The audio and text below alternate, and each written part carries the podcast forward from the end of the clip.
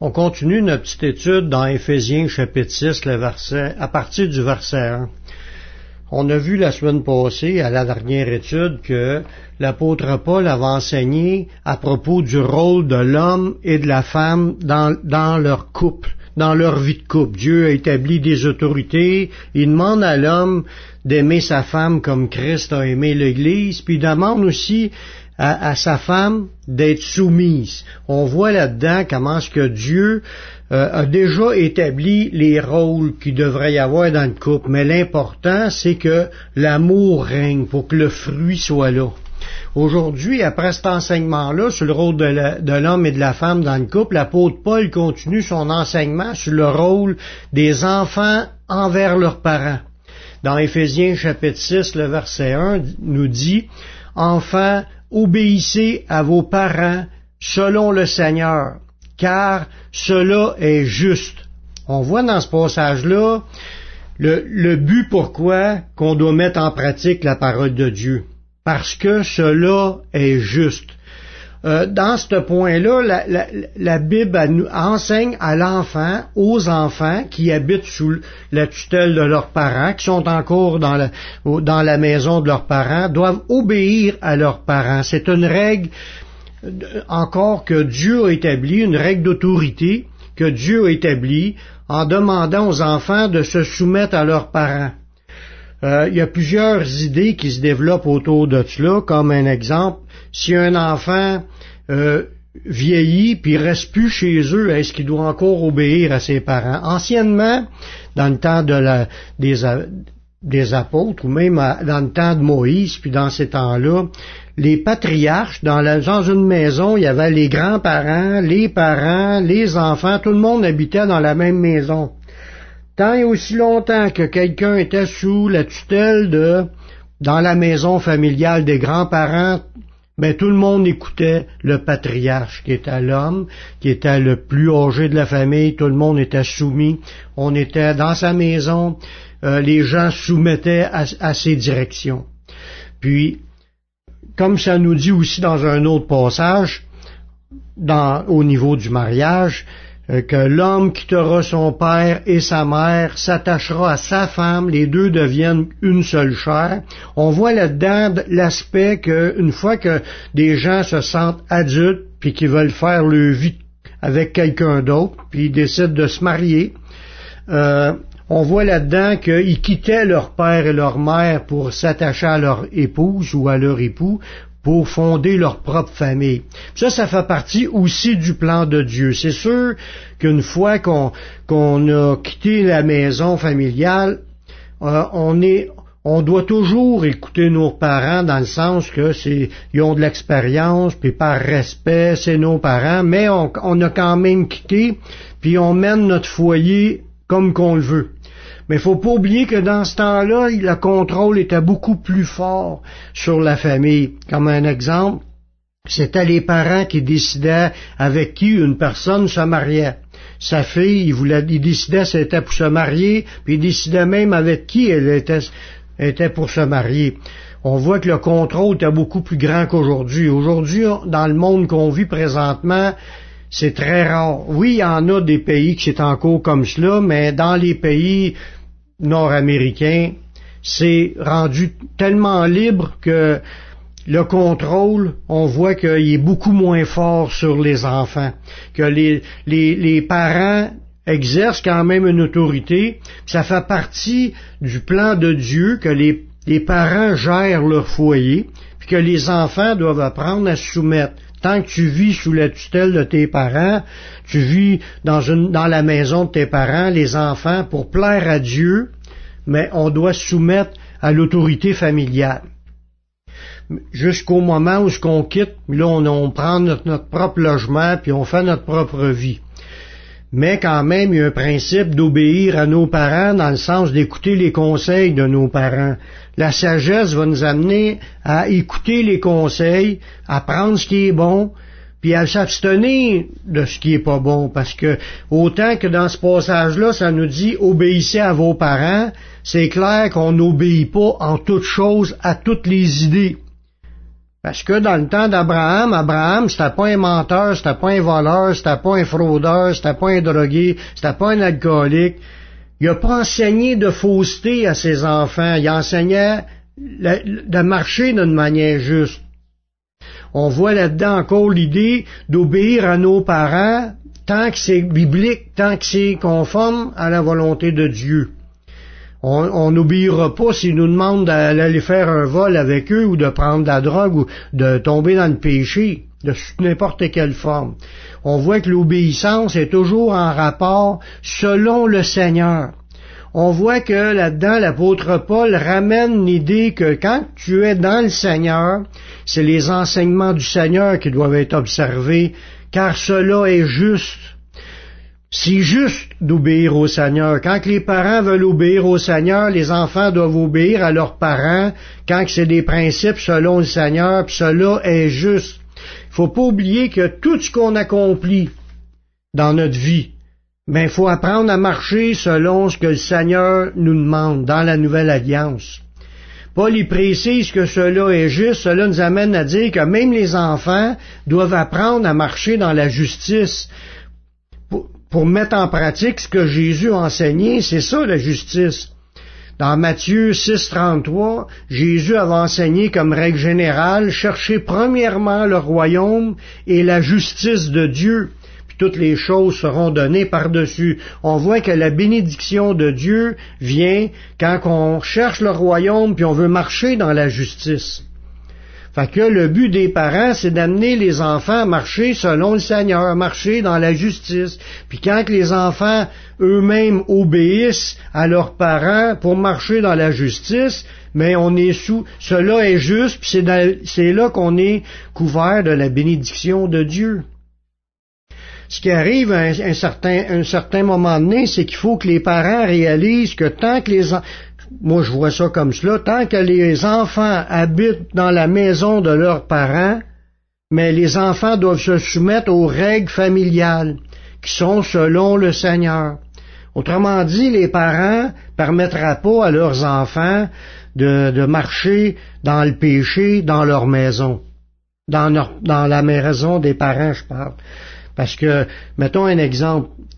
Moi, si j'aurais des enfants qui sont pas mariés, puis qui voudraient venir coucher ensemble dans ma maison, ben il n'y en est pas question. On peut pas laisser le péché se pratiquer dans notre maison. Parce qu'on est responsable de ce qu'on laisse faire dans notre maison. Notre maison nous appartient. Le Seigneur nous a donné l'autorité en tant qu'homme. Il nous a donné l'autorité dans la maison, puis on doit gérer les choses de la maison selon le Seigneur. Puis que les enfants, quand ils viennent chez moi, doivent se soumettre à ces règles-là. C'est juste normal que les enfants euh, dans un sens que les enfants puissent respecter les règles qu'on impose, puis on doit imposer les règles de Dieu, les enseignements de Dieu. Sinon, si j'encourage le péché dans ma maison, mais je marche dans l'injustice. Puis là, j'emmènerai mes enfants à marcher dans l'injustice, à permettre mes enfants à marcher dans l'injustice dans ma maison où ce que je veux que ce soit la justice.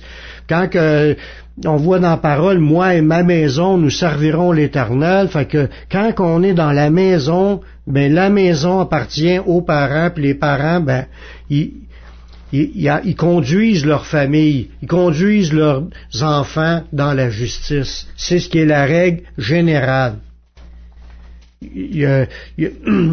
De toute façon, ceux qui veulent marcher dans la justice pour plaire à Dieu vont toujours s'arranger pour pouvoir mettre en pratique ce que Jésus a enseigné. L'apôtre Paul y appuie son enseignement envers les enfants pour dire que les enfants doivent obéir à leurs parents. Euh, c'est basé sur un des dix commandements de Dieu. Dans Éphésiens 6.2, ça nous dit, l'apôtre Paul qui rajoute, Honore ton père et ta mère, c'est le premier commandement avec une promesse. L'apôtre Paul est en train de ramener un des dix commandements. On voit là-dedans plusieurs vérités, comme entre autres que les dix commandements sont encore des points de référence d'obéissance comme étant des commandements du Seigneur. Sinon, comme que j'ai déjà entendu dans certaines églises, oh, les commandements, c'était dans le temps de la loi, puis on n'est plus sous la loi, puis on n'a plus obéir aux commandements. Euh, si ça sera le cas, l'apôtre Paul n'en prendra pas une référence. Là, il nous amène ça, il dit, obéissez à vos parents, honore ton père et ta mère, c'est le premier commandement avec une promesse. Il ramène ça comme si c'était un point de base. Il ramène ça comme si c'était un point d'obéissance, qu'on doit honorer notre père et notre mère, même dans le Nouveau Testament. C'est un point d'enseignement pour nous aujourd'hui. C'est encore valable. Sinon, il n'aurait pas ramené ça comme étant une règle, puis ramener ça même à une règle avec une promesse. On voit là-dedans que la loi, les dix commandements, qui sont, faut pas jamais oublier qu'il y a des différences dans les commandements. Jésus a dit les deux plus grands commandements qui résument toute la loi, c'est d'adorer Dieu de tout son cœur, toute son âme, toute sa pensée, toute sa force, puis d'aimer son prochain comme soi-même. Ça, c'est les deux grands commandements, plus grands commandements qui englobent les autres commandements. Mais les autres commandements sont là comme étant des grands commandements. Il y a aussi la Bible qui parle des petits commandements, comme tendre l'oujou, faire un 2000 avec celui qui t'en demande d'en faire un. On voit là-dedans que des petits commandements. C'est ça que Jésus dit, quiconque met en pratique les plus petits commandements puis qui enseignera aux autres de faire de même sera appelé grand dans le royaume. Jésus n'a jamais aboli les commandements. Jésus, il les, a tous repris, il les a tous réexpliqués, puis il les a tous amplifiés, sauf un, le commandement de, du sabbat, qui a, comme donné plus de liberté à faire même le bien pendant le sabbat, mais jamais annuler le sabbat. On voit que même il a ajouté que Jésus il était le, le Seigneur du sabbat. C'est lui qui est le Seigneur du sabbat, le Seigneur qu'on doit glorifier pendant le sabbat. Mais pour continuer avec l'idée de, de l'obéissance des enfants vers leurs parents, c'est dans le but de mettre en pratique le commandement qui dit d'honorer son père et sa mère. C'est un commandement avec une promesse que ça dit dans ce passage-là. Paul y ramène la promesse de ce commandement-là comme si les enfants profiteraient de cette bénédiction. Au verset 3, dans Éphésiens 6, le verset 3, il dit, afin que tu sois heureux et que tu vives longtemps sur la terre. On voit que la promesse est encore active. Quand tu obéis au commandement, mais tu vas être heureux dans ta vie. Tu vas vivre longtemps sur la terre. Dieu donne des bénédictions à ceux qui obéissent à sa parole. Les commandements sont encore d'actualité, puis doivent être mis en pratique. ça fait partie des choses que Dieu s'attend, puis Dieu se base là-dessus sur notre obéissance pour bénir on voit que tu veux vivre une vie heureuse, mais pratique la parole, puis tu vas être heureux. Puis cette promesse-là du commandement de Dieu, c'est vraiment dans la même direction qu'une autre promesse dans le Nouveau Testament.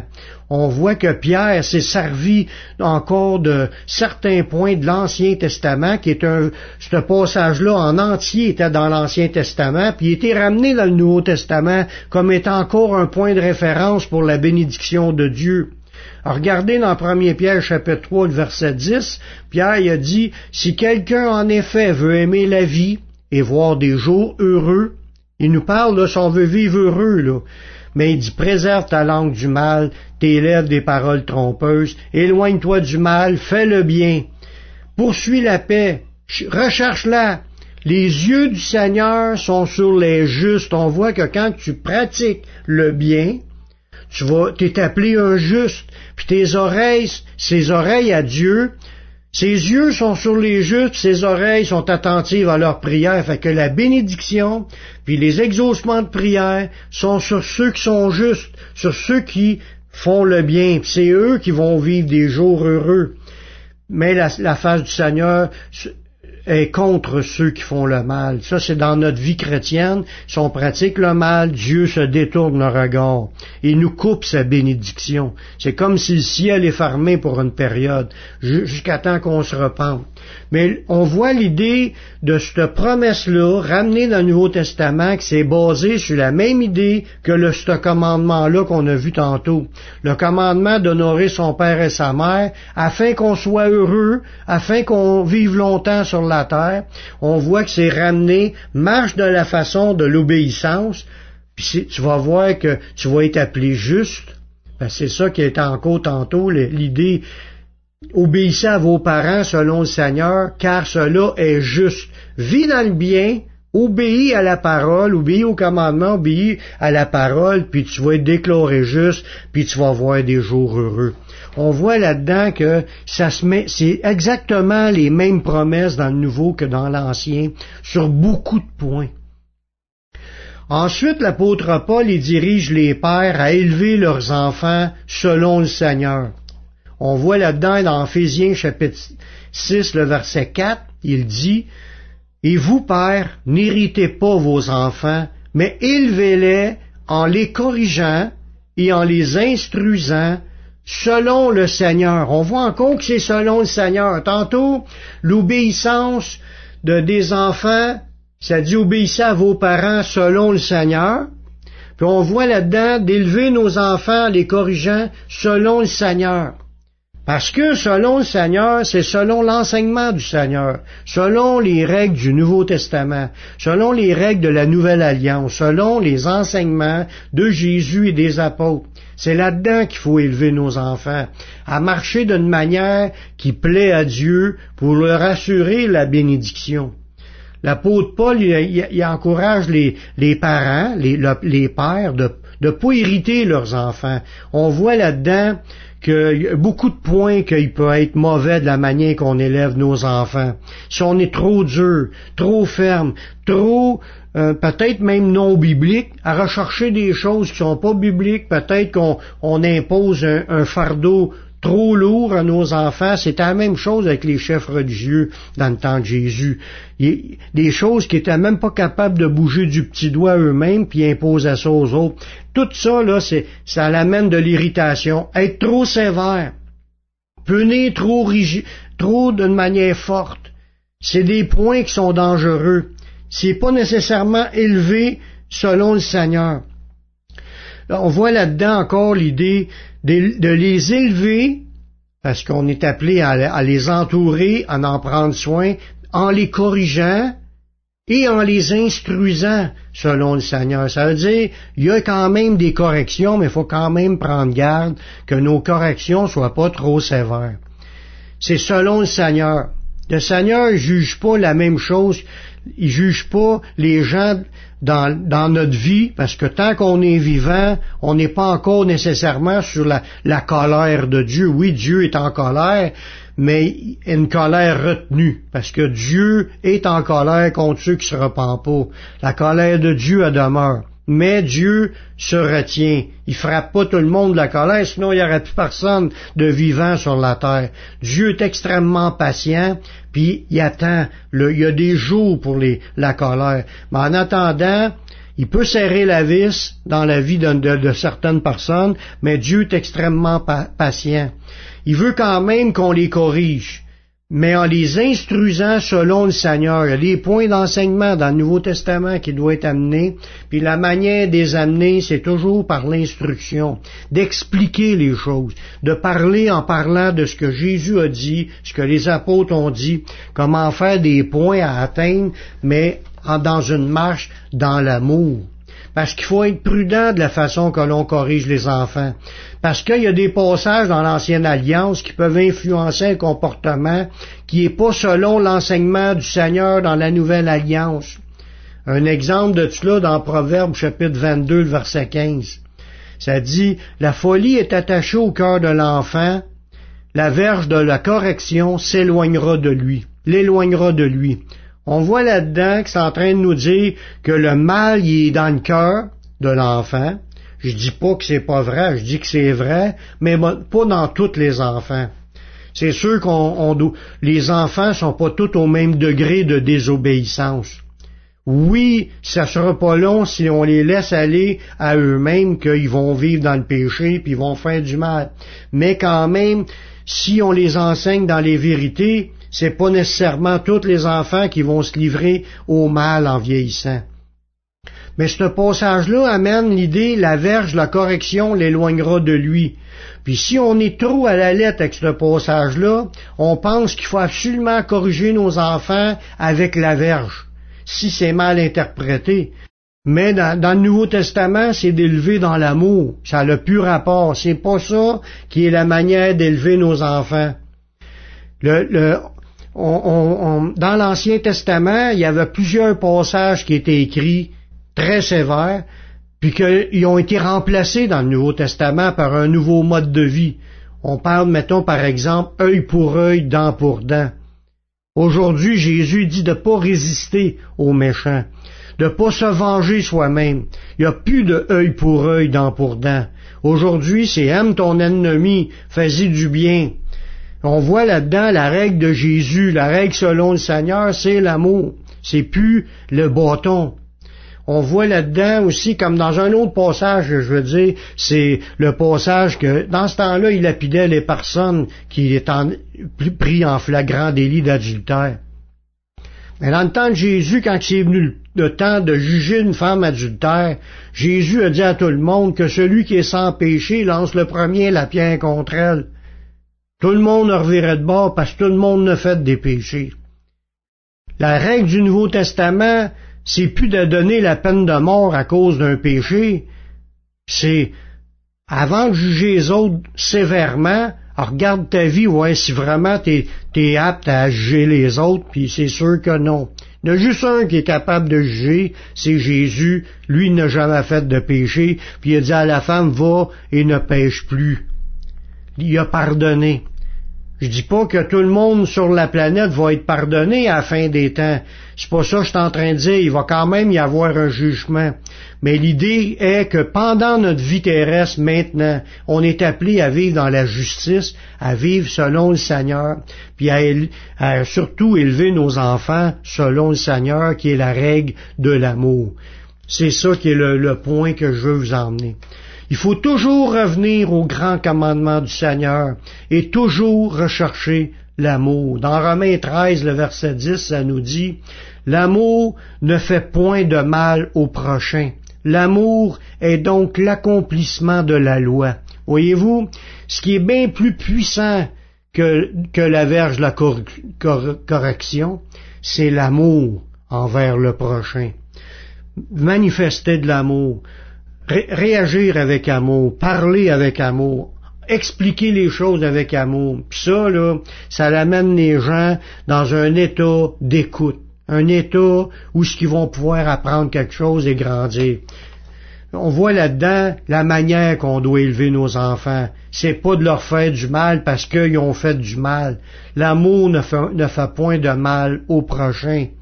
C'est ça qui est le point. Si tu réagis dans l'amour, tu vas faire du bien pour arriver à ton but.